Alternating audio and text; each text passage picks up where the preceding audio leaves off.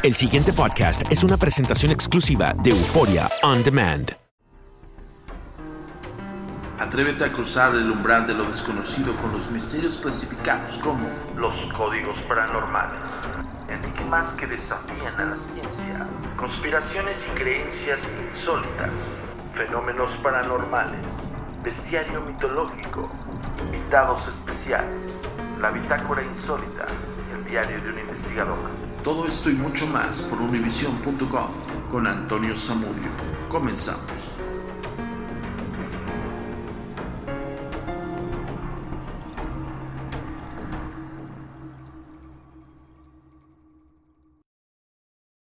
¿Qué tal? Bienvenidos una vez más a Códigos Paranormales, los podcasts de lo desconocido a cargo servidor y amigo Antonio Zamudio, director de la Agencia Mexicana de Investigación Paranormal Los Agentes de Negro. Esto es traído como cada semana hasta ustedes por univision.com y por supuesto por Euphoria on Demand.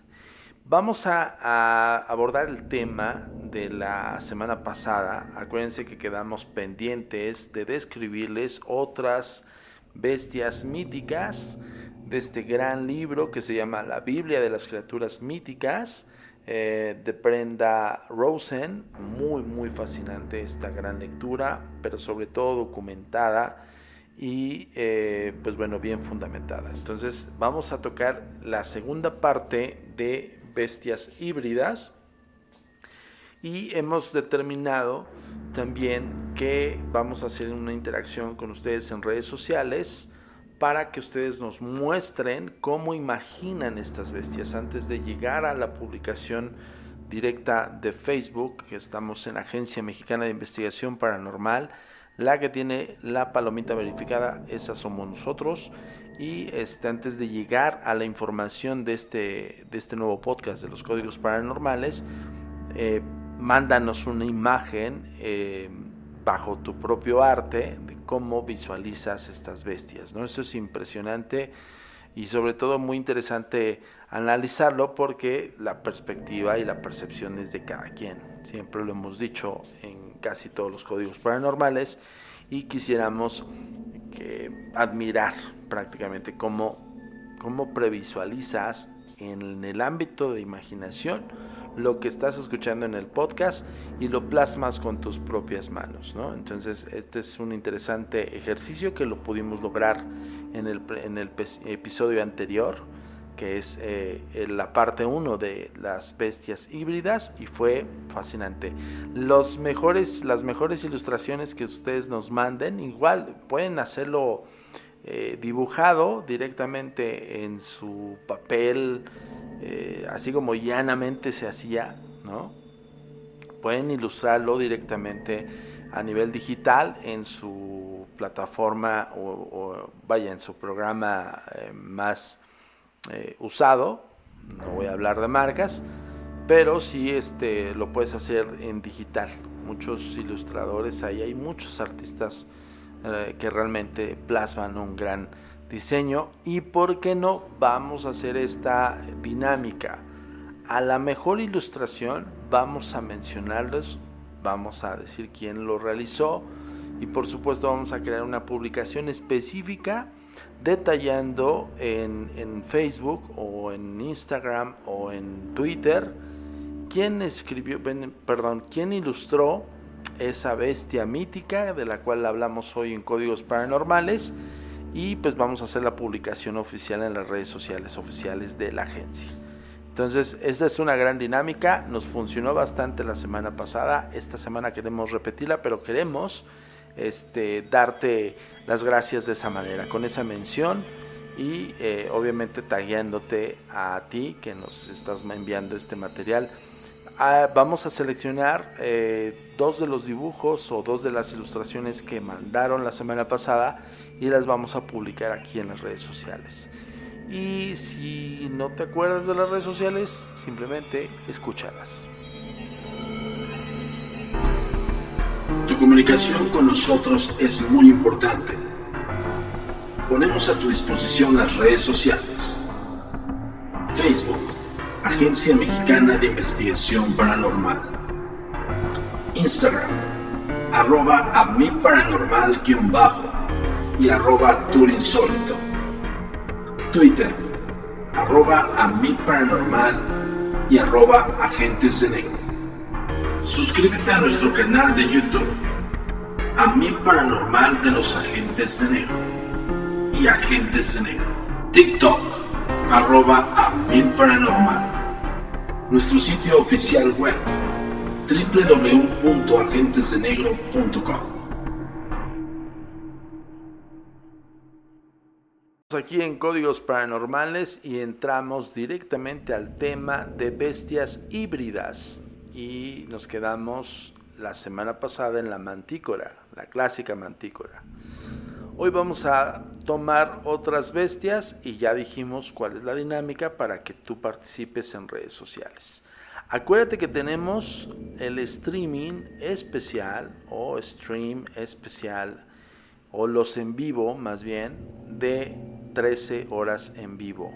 No te lo puedes perder, son investigaciones realizadas por el organismo de la Agencia Mexicana de Investigación Paranormal, los agentes de negro, en lugares emblemáticos, simbólicos y muy, muy embrujados de la Ciudad de México y de, otros, de otras partes de la República, que primeramente vamos a empezar aquí en Ciudad de México, pero es para todo el mundo, ¿ok? Entonces no te lo pierdas, hay un Twitter que es arroba 13 horas en vivo, síguenos por ahí y en las redes sociales convencionales. Bueno, ya avisamos, ¿ok? Seguimos con este gran texto y dice peritio, tal cual así como lo estoy eh, nombrando, es con P, peritio. Este híbrido ha sido descrito como un ser con cabeza y patas de venado y alas de ave. Lo notable es la sombra proyectada por él, es la de un ser humano lo que lleva a conjeturar que podría ser un espíritu de un viajero muerto que lejos de su hogar. El origen de esta descripción del peritío es el maravilloso bestiario del siglo XX titulado El libro de los seres imaginarios, del escritor argentino Jorge Luis Borges, de 1899 a 1986. Borges toma una referencia de un manuscrito perdido escrito por un rabino de Fez que vivió en el siglo XVI, que hace alusión a la obra de un autor árabe, perdida en el incendio de la Biblioteca de Alejandría. Resulta imposible probar que el peritío había o haya existido, ¿no? Como una criatura mítica de la antigüedad, o a pesar de que Borges narra la historia de un ataque perpetrado por una banda de peritíos al comandante romano Escipio, y su ejército durante su invasión de Cartago, puesto que cada una de estas criaturas puede matar solamente un hombre. Gran parte del ejército sobrevivió y a pesar de todo la campaña romana consiguió su objetivo. Vean lo que hacen estos escritos, o sea, se basan, ese bestiario no es propiamente eh, alusiones de alguien que imaginó un animal y lo creó de la nada y pues lo plasmó en algún escrito. Tiene mucha ligadura con acontecimientos históricos.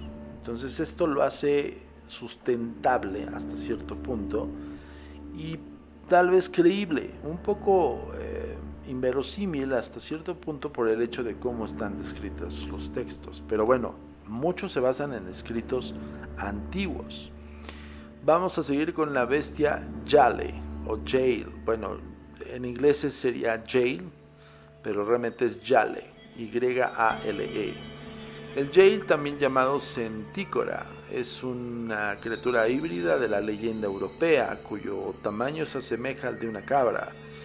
El hombre puede derivar del término hebreo Yael, que significa cabra de montaña.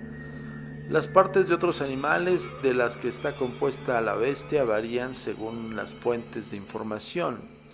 Plinio asegura que el yale es negro y de color pardo rojizo, con cola de elefante y mandíbulas de jabalí. Los rasgos más notables de la bestia son su largo cuerno recto, que puede apuntar hacia adelante o bien caer hacia atrás, según su necesidad de defensa algunos eh, bestiarios medievales aportan a la criatura eh, manchas multicolores, cabeza de cabra y patas de un unicornio. Qué curioso, ¿no? Eh, bueno, obviamente este animal es descrito por un cuerno, o sea, básicamente el yale está más prominente su cuerno, que es un unicornio, un unicornio para la gente que nos está escuchando y que de alguna manera ubica al unicornio como tal, nada más es un caballo con un cuerno en, en medio. Este animal yale tiene un cuerno prominente pero le abarca de la frente hacia adelante y de la, en todo caso de la parte trasera de la cabeza hacia atrás.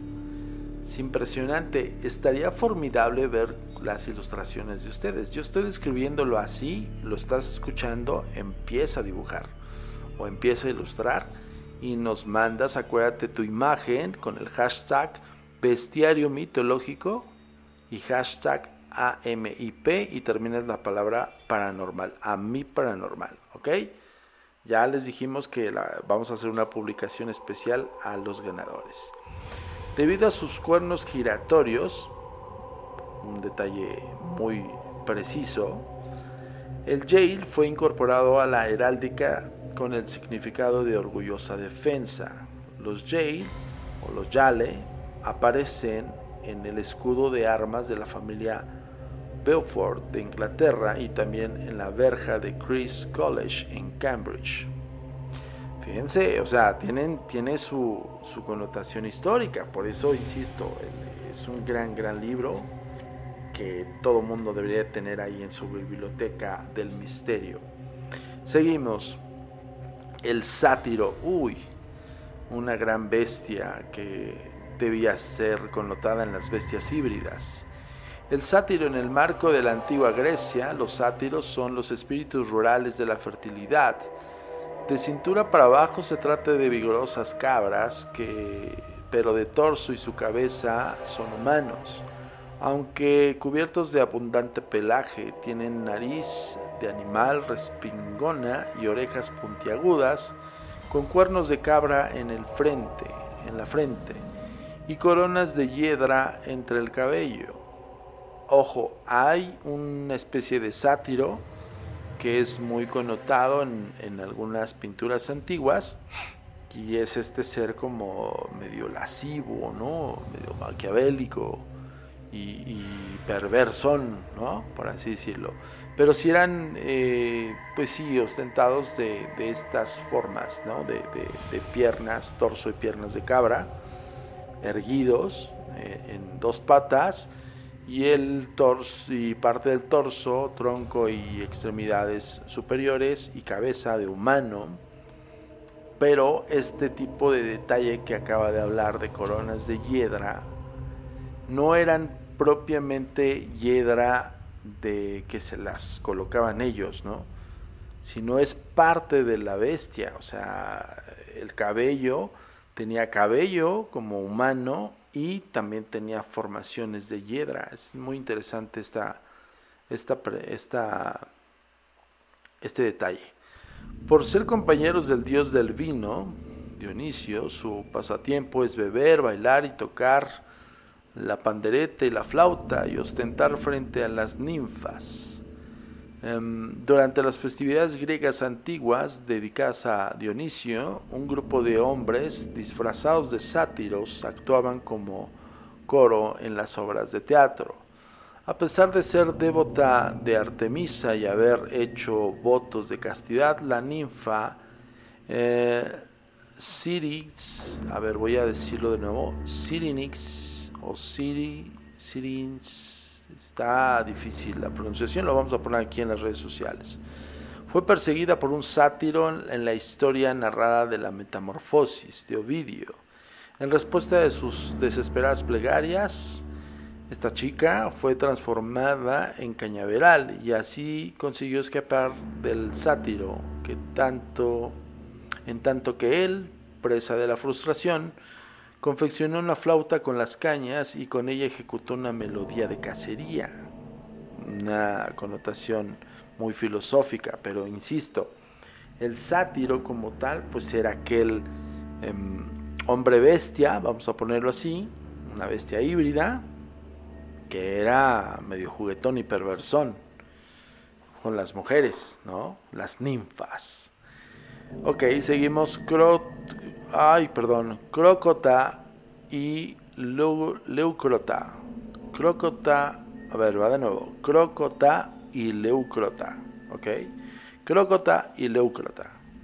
Acuérdense que tengo que primero em, identificar bien cuál es la pronunciación y luego pues voy a interpretarlo tal cual y como lo leo.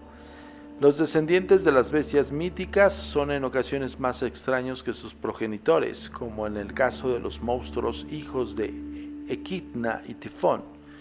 Según Plinio, el leucrota, el leucrota es el vástago de una crocota y un león, a pesar de que ambas criaturas tienen poco en común a excepción de sus poderosas mandíbulas. El crocota es una combinación de lobo y perro con dientes increíblemente fuertes en la y extraña habilidad de atraer, imitando la voz humana, tanto a perros como a hombres para devorarlos. Su hijo, Leucrota o Leucrota, no, Leucrota, Leucrota, ¿ok? Tiene un tamaño similar al de un asno salvaje, con patas de ciervo, cuello y pecho de león, cabeza de tejón, pezuñas provistas de clavos y una enorme boca que se extiende hacia arriba para alzar sus orejas.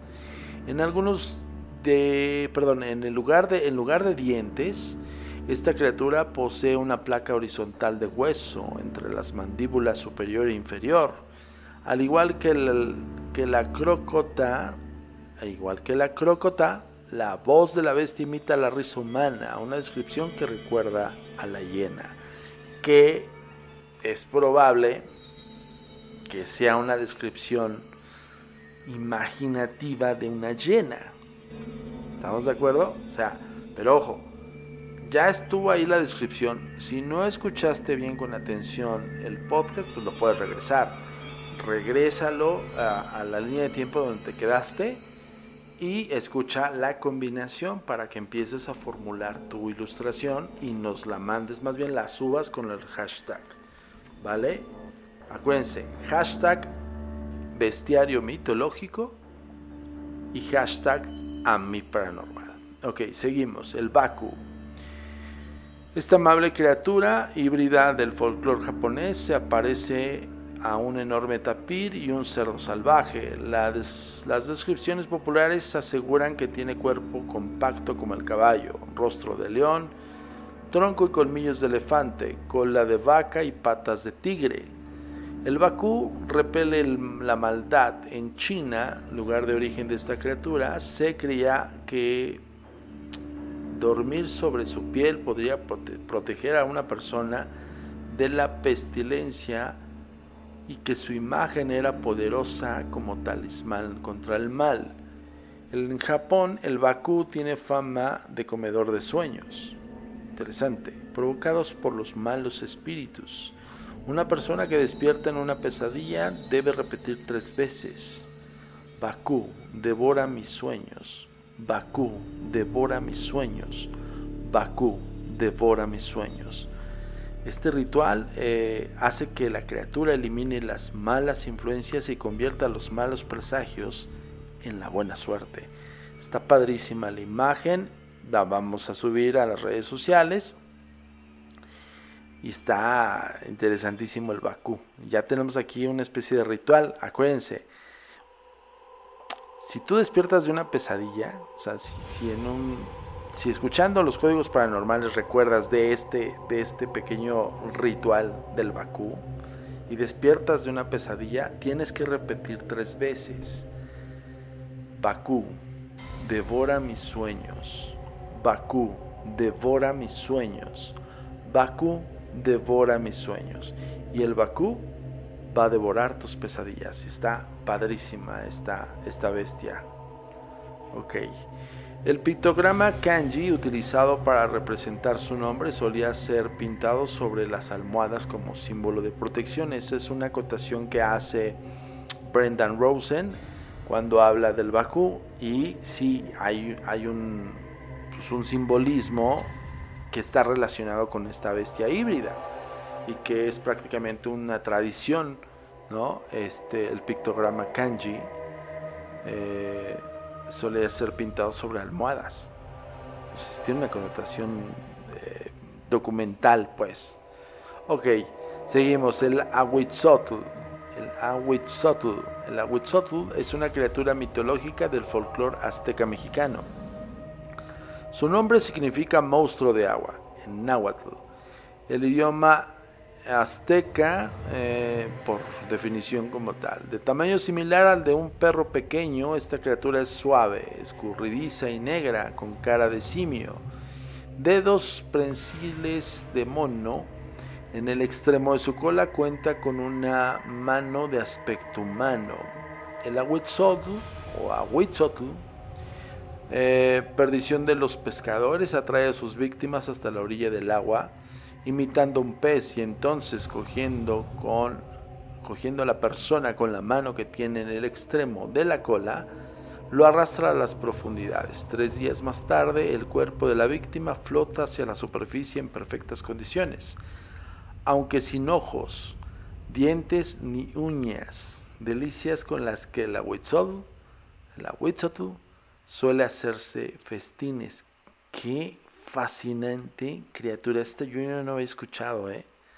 El Ahuetzotl. Voy a repetir la descripción para que te pongas alerta de cómo o qué dibujar o qué ilustrar, ¿ok? Va de nuevo.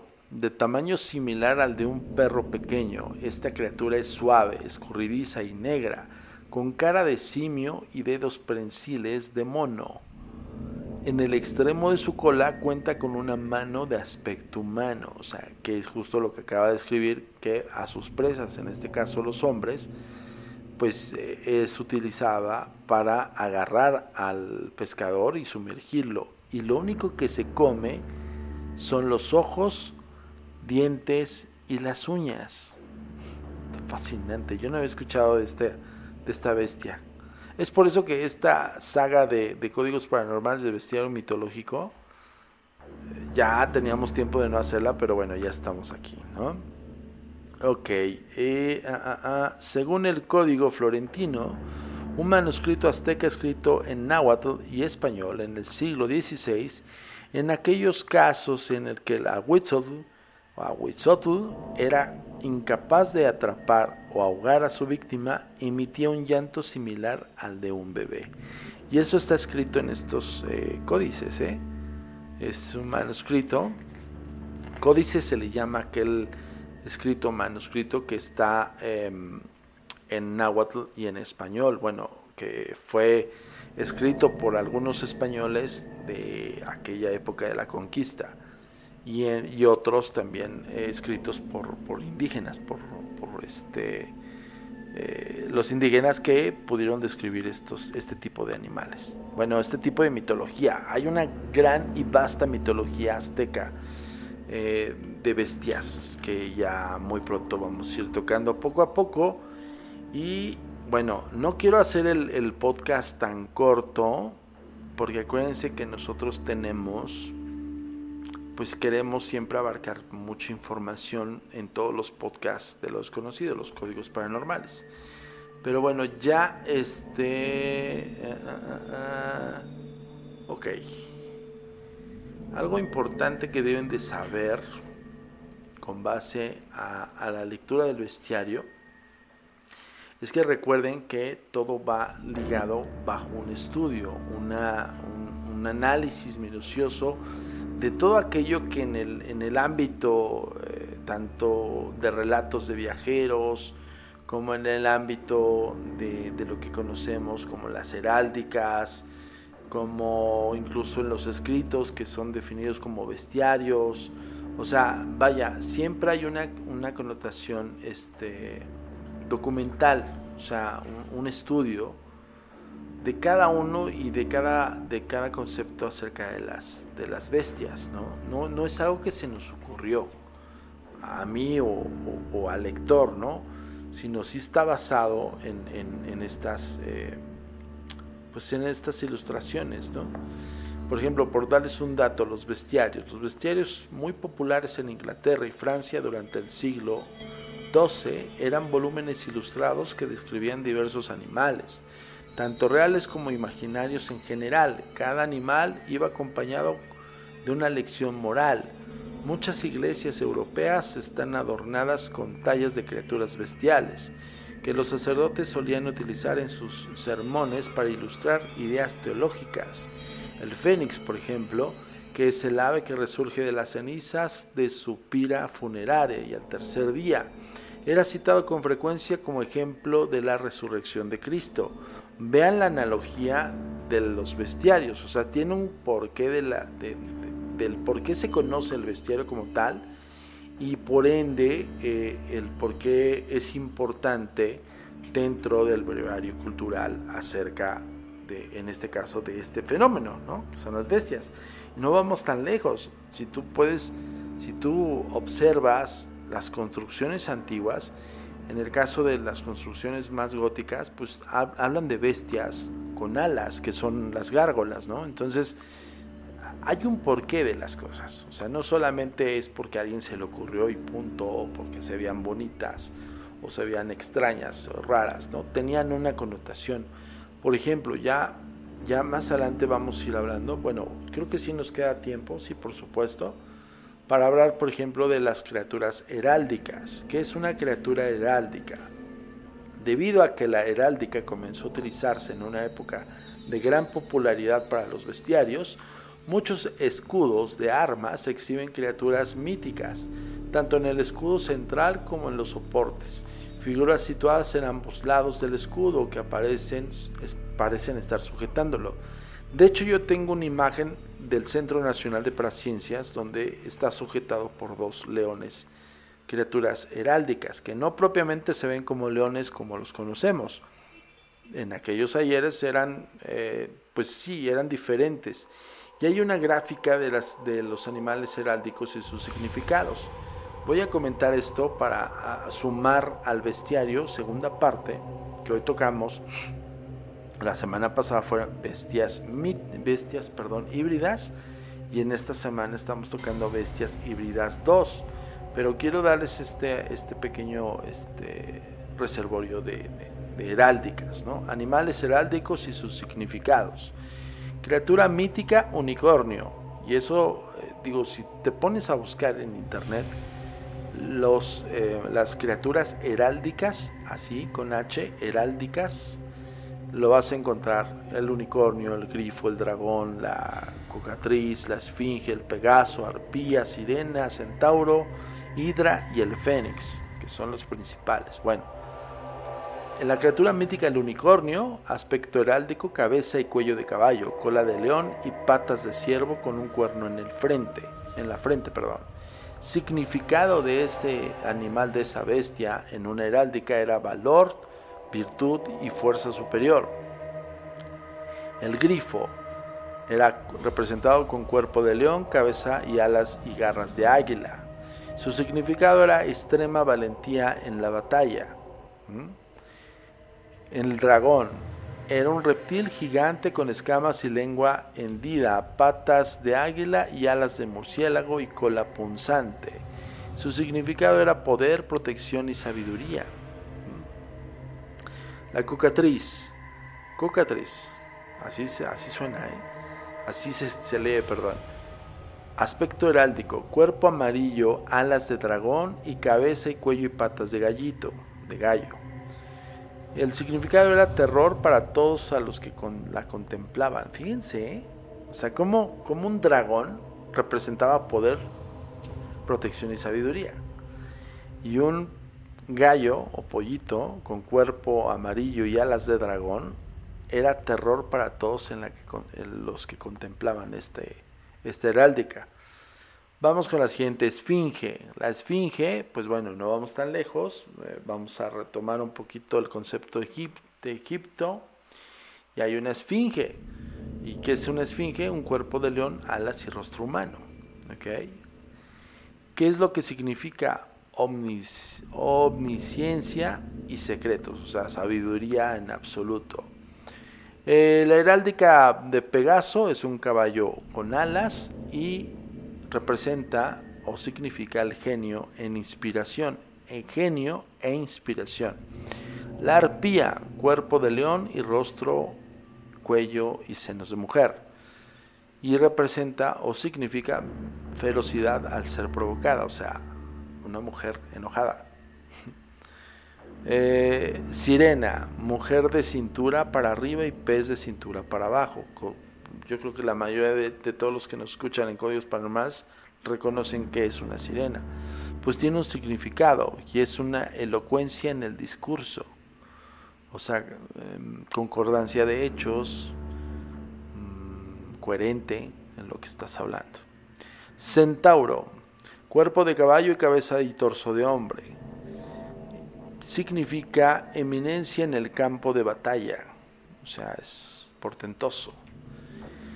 Eh, la hidra, que es un dragón de siete cabezas, representa o significa conquista de un enemigo poderoso. Por eso las heráldicas, y ojo, eh, eh, yo siento que las heráldicas eran en función como si fuesen los estandartes, vamos a ponerlo así, como si fuesen los grafitis, perdón por la, alusión, pero es como yo creo que, era una forma de distinción de algún acto heroico, de alguna conquista de alguna tierra, de alguna, este, pues sí, una aptitud, una trascendencia familiar, cosas así. Por eso insisto, perdón la analogía, pero sí es como, como, como eso, como plasmar un graffiti. Imagínense las heráldicas en los escudos de armas.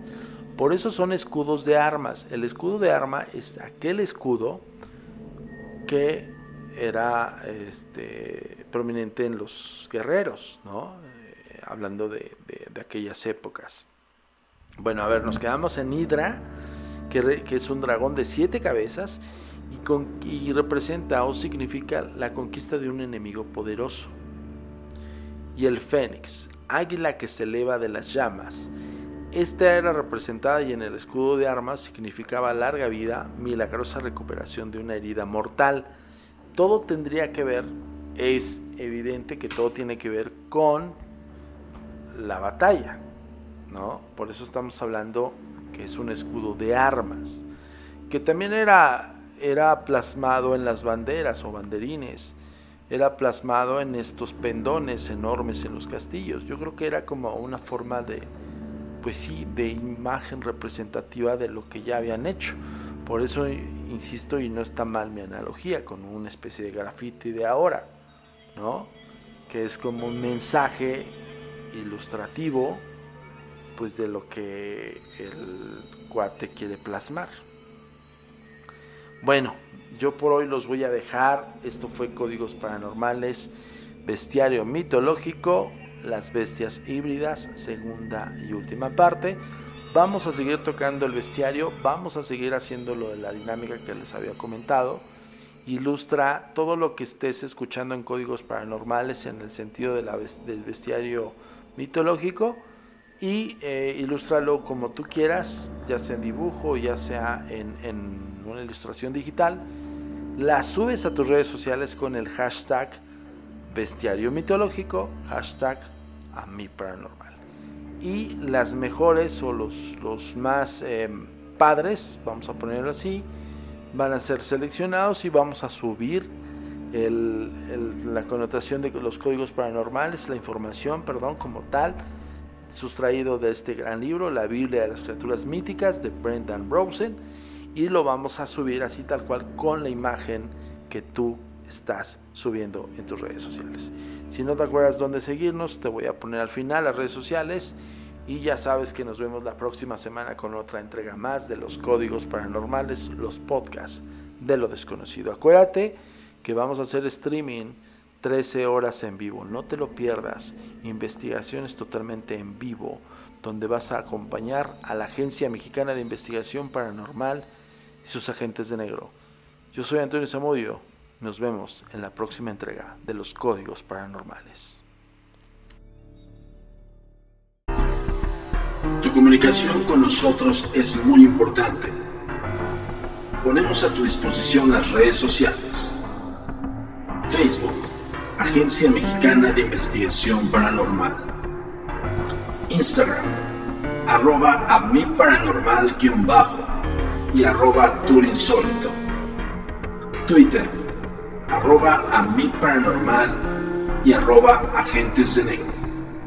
Suscríbete a nuestro canal de YouTube, a mi paranormal de los agentes de negro y agentes de negro. TikTok, arroba paranormal. Nuestro sitio oficial web, www.agentesdenegro.com. El pasado podcast fue una presentación exclusiva de Euphoria On Demand. Para escuchar otros episodios de este y otros podcasts, visítanos en euphoriaondemand.com.